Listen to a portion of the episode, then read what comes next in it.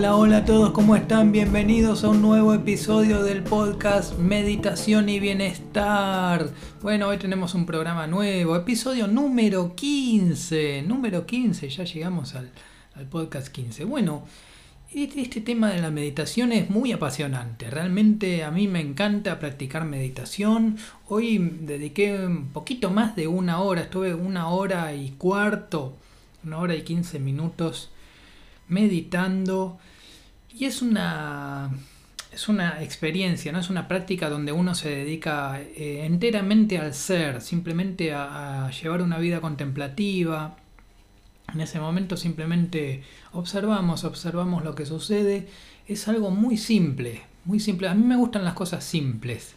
Ya no, no, no, es como antes. Yo me acuerdo que antes, antes sí, por ahí quería algo más complicado, algo más complejo, con, con más experiencias, con, experiencias ¿no? más, más este, no sé, más complicadas, con más cosas, ¿no? Tenía antes para sentir placer tenía que hacer muchas cosas y la verdad que con el tiempo me fui simplificando, simplificando al punto de, de, de, quererlo, querer pocas cosas, no querer menos, una vida más minimalista, o sea, simplemente pasarla bien Ahora en, este momento es, eh, está llegando el atardecer, ¿no? Acá yo tengo una planta de bambú, una planta joven de bambú, muy linda, la tengo acá en el balcón, y estoy viendo el atardecer. Y es un atardecer muy lindo. Y simplemente eso, esas, esas son las cosas simples. Esas son las cosas simples. Contemplar el bambú, contemplar el atardecer, el malbón que está ahí, los pájaros que van pasando, ahí van pasando unos pájaros, una bandada de pájaros. Esa, esas son las cosas simples. Simplemente ser feliz con eso. Nada más. No, no, no pretender. No pretender nada más. Pasarla bien con cosas simples. Otra cosa que, que también es, es, es bueno y está asociado a la meditación es estar bien con uno mismo estar bien eh, con uno mismo implica que uno está acompañado o está solo y, también está bien. O sea, o sea, si uno sabe estar solo y puede estar solo de verdad, entonces también uno puede estar con otra persona y estar acompañado, disfrutar la compañía y cuando es momento de volver a estar solo, volver a estar solo y bien. Volver a estar solo y bien, porque la soledad también es buena, es importante. Yo tenía épocas donde no podía estar solo. Eh, me era imposible, necesitaba estar con alguien y, y llamaba a una persona y quería juntarme y quería juntarme y estar acompañado y tal vez eh, no, no, no es que la pasaba exactamente muy bien, ¿no? Pero, pero yo trataba de buscar compañía por miedo a estar solo, porque no, no, no podía soportar la idea de estar solo, tenía que estar acompañado. Cosa que fue cambiando. ¿Y cómo fue cambiando eso? ¿Y cómo cambió eso? Porque ahora paso más tiempo solo. Paso más tiempo en soledad. Y la paso bien. La paso bien con haciendo cosas simples, dando un buen paseo. Hoy di un paseo muy lindo, por ejemplo. Bueno, me, me quedé meditando. Estuve tomando el té también. Probé un té de limón muy rico, un té de, limón eh, en, un, en un barcito coreano nuevo que hay, que está muy bueno. Y bueno, es, esas cosas simples que tiene la vida, ¿no? Disfrutar de un té de limón, tal vez, tal vez pueden ser los, los grandes placeres de la vida con, como, algo, como algo completamente simple, ¿no? No, no tiene por qué ser algo muy complicado, ni, ni, ni muy rebuscado, ni tampoco muy muy costoso, ¿no? No hace falta que sea caro, no hace falta tener que, que gastar mucho dinero para pasarla bien. Eso también es, es importante, ¿no? O sea, ¿por qué, por qué tenemos que entrar en, en, grandes gastos para sentir un poco de placer, ¿no? ¿Qué, ¿Qué sentido tiene? ¿Qué sentido tiene si hay cosas que son gratis o que son muy baratas y, y que están buenísimas? Pero hay que saber disfrutar las cosas simples. Hay que saber disfrutar las cosas simples. No es fácil. No es fácil. Requiere un entrenamiento. Eh, vale la pena tratar de, de buscar una vida más simple, de simplificar las cosas, de hacer que, que con cosas simplemente por ejemplo, el, hecho de meditar, el hecho de meditar ya no, nos lleva, nos invita a una vida más simple. Si, si nosotros meditamos, bueno, es que simplemente no hay que hacer nada, ¿no? Nos quedamos en quietud, nos sentamos, este, podemos tener los ojos abiertos también o los ojos cerrados, no importa, pero contemplamos la respiración, observamos, vemos el cielo, esas cosas simples son, son las que más me gustan ahora. Antes no era así. Antes, por ejemplo, me gustaban los videojuegos, muchos videojuegos y necesitaba más videojuegos. Era una época de videojuegos, ¿no? De que me la pasaba, me pasaba horas y horas, me acuerdo, horas y horas con los videojuegos y, fue una época, fue una etapa, fue una etapa que, tuve que superar. Así que los que hoy están en, la etapa de los videojuegos no importa, tal vez un día digan esto no va más, a partir de ahora quiero una vida completamente simple, minimalista, disfrutando de las cosas más simples que tiene la vida, con muchos menos elementos y bueno, así es como así es como tenemos distintas experiencias, ¿no? Hoy quería hablarles un poco del momento presente. El hecho de estar en el momento presente no es fácil. No es fácil. ¿Por qué? Porque muchas veces ahí está cantando un pájaro justo, está haciendo pi pi pi pi pi. No sé si, no sé si está saliendo en la grabación, pero, pero recién escucho. Bueno, eh, ¿qué les estaba diciendo?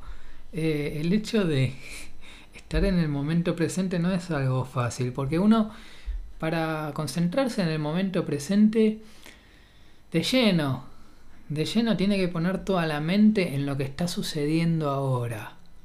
Y eso realmente requiere un entrenamiento, requiere un entrenamiento importante, importante. Saber estar en el aquí y ahora, en el momento presente, en lo que está sucediendo, porque en general lo que nos pasa es que no estamos 100% en el, en el presente, sino que tenemos un componente, por ejemplo, un 30%, o tal vez un poco más, tal vez un 50% en preocupaciones del futuro. Por ejemplo, ¿no? Podemos tener un 50% en el futuro o más, tal vez un 60% en el futuro y un 40% en el presente. Y así estamos divididos. Entonces estamos la, mayoría, la mayoría de la mente, la gran mayoría, la mayor parte de la mente está situada en, el futuro y, con preocupaciones y aparte con, ilusiones, con cosas que, que, que podrían pasar, ¿no? Son todas que cosas que podrían pasar pero la mente está ahí. Y si la mente está ahí, bueno, en realidad estamos ahí, estamos ahí. Y estamos fuera del presente. Estamos con un... Estamos en el futuro, estamos con las preocupaciones del futuro, a ver qué es lo que va a pasar, qué es lo que podría pasar, qué es lo que deseo, qué me gustaría que pase, eh, a qué le tengo miedo, qué miedos tengo sobre el futuro, eso también, todo eso también pasa, pasa mucho. Entonces quedamos divididos. Una parte muy chiquitita en el momento presente y una parte muy grande en preocupaciones del futuro. Y bueno, y así, y así es como, como necesitamos ejercitar cómo estar más en el momento presente. Cómo estar más.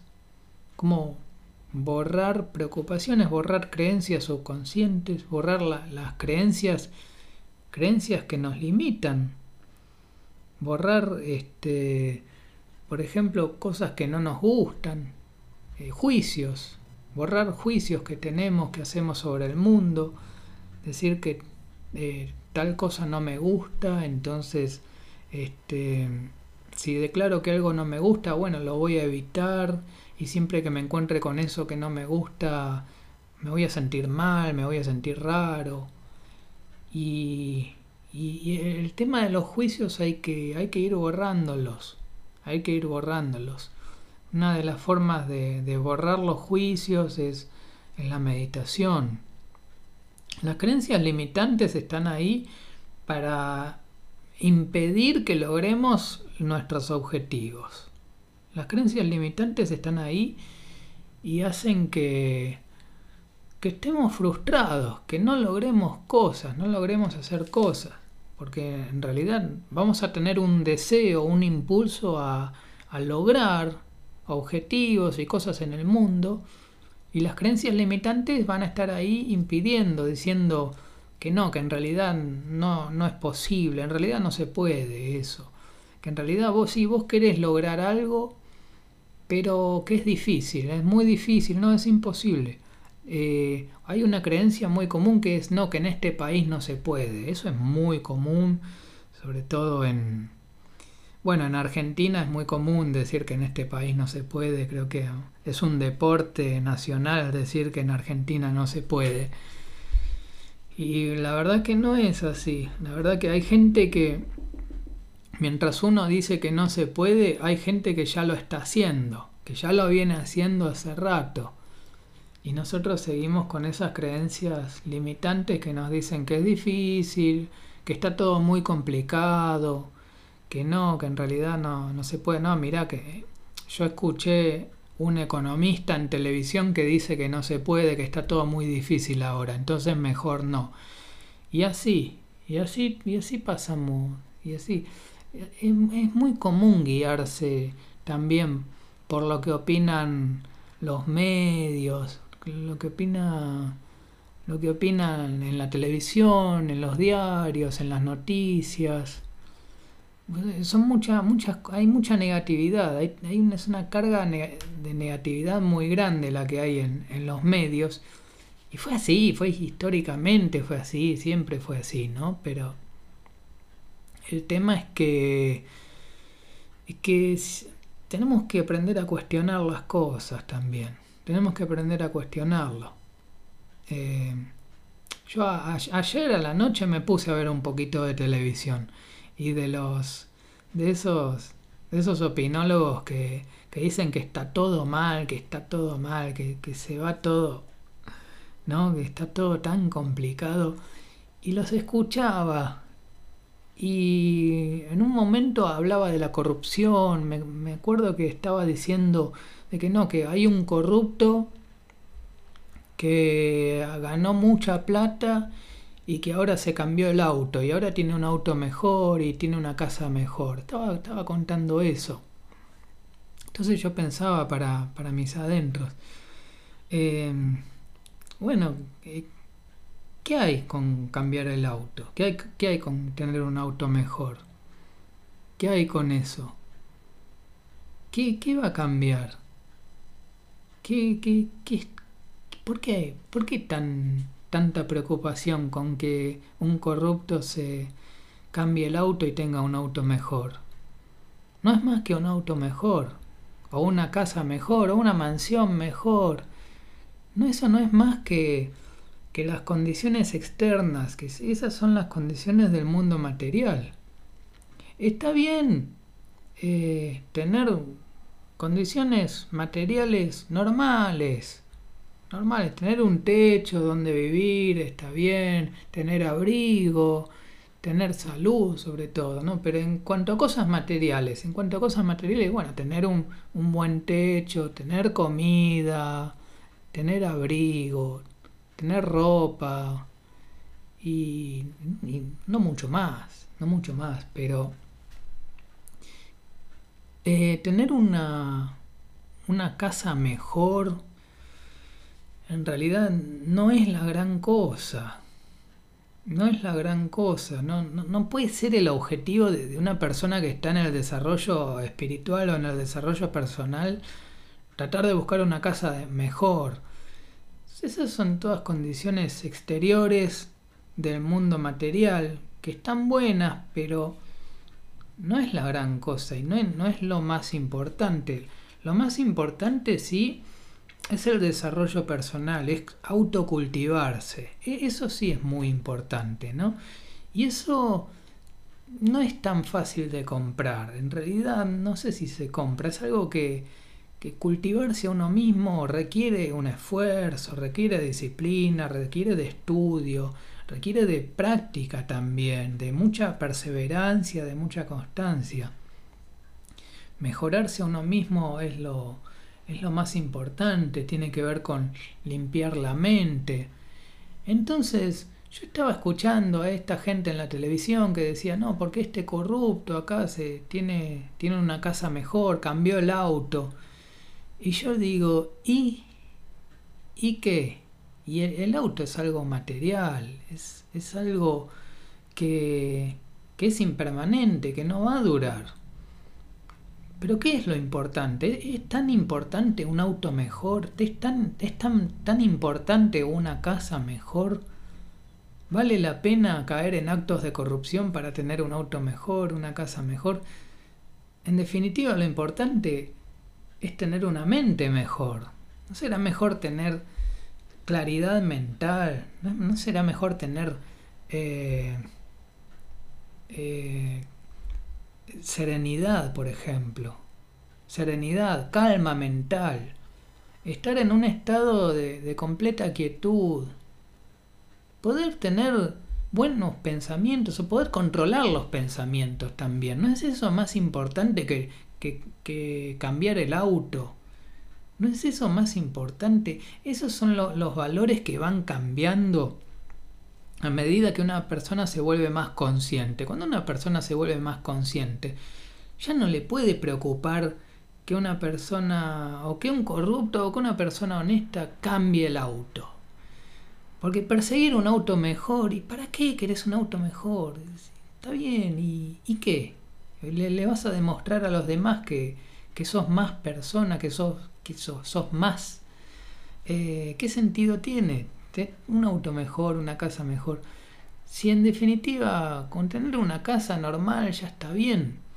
Y una casa normal en donde podamos desarrollarnos personalmente, convertirnos en, personas más, más efectivas, en personas más, mejores personas, personas más éticas también. Convertirnos en, en personas más éticas, más responsables, más, más agradables, personas más agradables con los demás, más bondadosas, más generosas. ¿No es eso lo mejor? Y para eso necesitamos eh, dominar nuestra mente, dominar nuestra mente. Por eso es muy recomendable que todos practiquemos meditación, que sigamos practicando meditación, que lo que estamos practicando meditación, más, más meditación, más meditación, más práctica, más, más serenidad más conciencia. Bueno, no me quiero extender mucho, ya estamos llegando al, final de este podcast, Meditación y Bienestar. Espero que, que, lo hayan disfrutado. Muchas gracias por escuchar. Mi nombre es Adrián Mazara y nos vemos en el próximo episodio. Chau, chau, chau.